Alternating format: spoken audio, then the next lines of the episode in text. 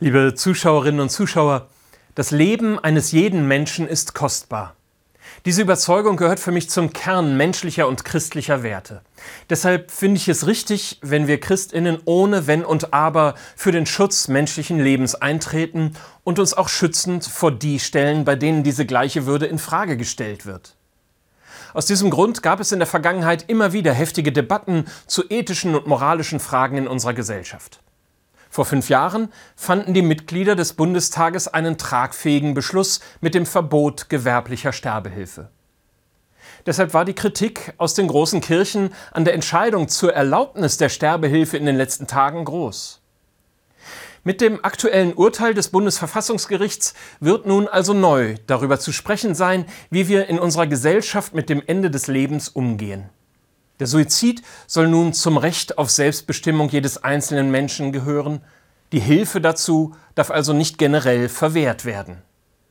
Und Ärzte stehen künftig vor einer belastenden Aufgabe. Sie sollen nicht mehr nur Schmerzmedikamente verordnen, sondern auch mit dem Bereitstellen des tödlichen Giftes das Sterben ermöglichen.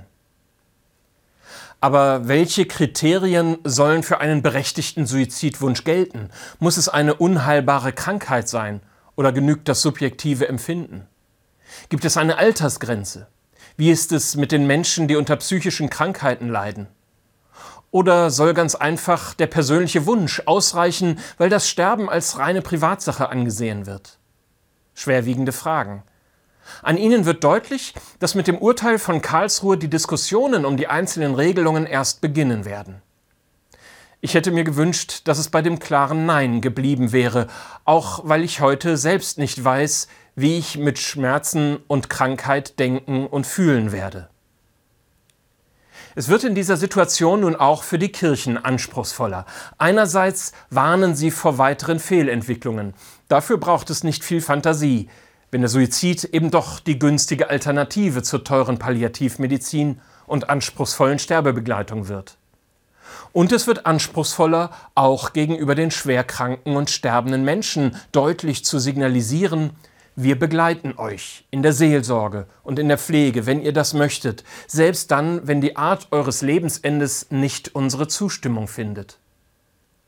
Auch kirchliche Einrichtungen haben in den letzten Jahren den Ausbau der Sterbebegleitung in Hospizen und der Palliativmedizin sehr stark unterstützt.